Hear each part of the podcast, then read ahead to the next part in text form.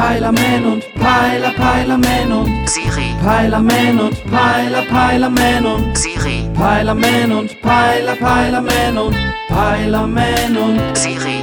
Äh, sag mal, Siri, wo kommt eigentlich dieses Gewese mit den schwarzen Freitag her? Die Bezeichnung Schwarzer Freitag, die ähnlich auch für andere Wochentage existiert, leitet sich her aus einer bereits römisch-antiken Tradition, die einen Unglückstag als schwarzen Tag bezeichnete. Speziell der Freitag galt in der christlichen Tradition und im daran anknüpfenden Aberglauben als ein besonderer Unglückstag, weil sich an einem Freitag die Kreuzigung Christi ereignet hatte. Und weil Jesus freitags gestorben ist, soll ich mir jetzt einen neuen Flachbildfernseher kaufen? Das letzte habe ich nicht verstanden. Nee, ich auch nicht. Ich peil nicht, warum man überall auf einmal mit Black Friday zugeschissen wird. Black Friday wird in den USA der Freitag nach Thanksgiving genannt. Ey Siri, ich bin Berliner.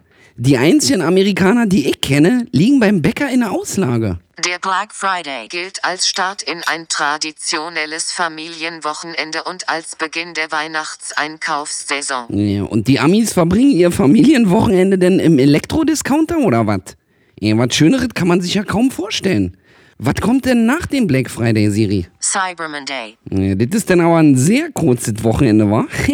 Erst Freitag shoppen wie bekloppt, dann überschuldet ins Bett und zack ist gleich Montag und man muss den ganzen Tag im Internet surfen. Wie scheiße ist das denn? Der Cyber Monday ist die Antwort von Online-Shops auf den traditionellen Black Friday. Ach so, jetzt können die Wochentage schon miteinander sprechen oder was? Nie ist klar, Siri. Darf ich bitte in den Standby-Modus wechseln? Ja, auf jeden Fall. Und ich kick mal, ob ich nicht vielleicht nur blau werde, bevor ich hier rot sehe. Auch hin.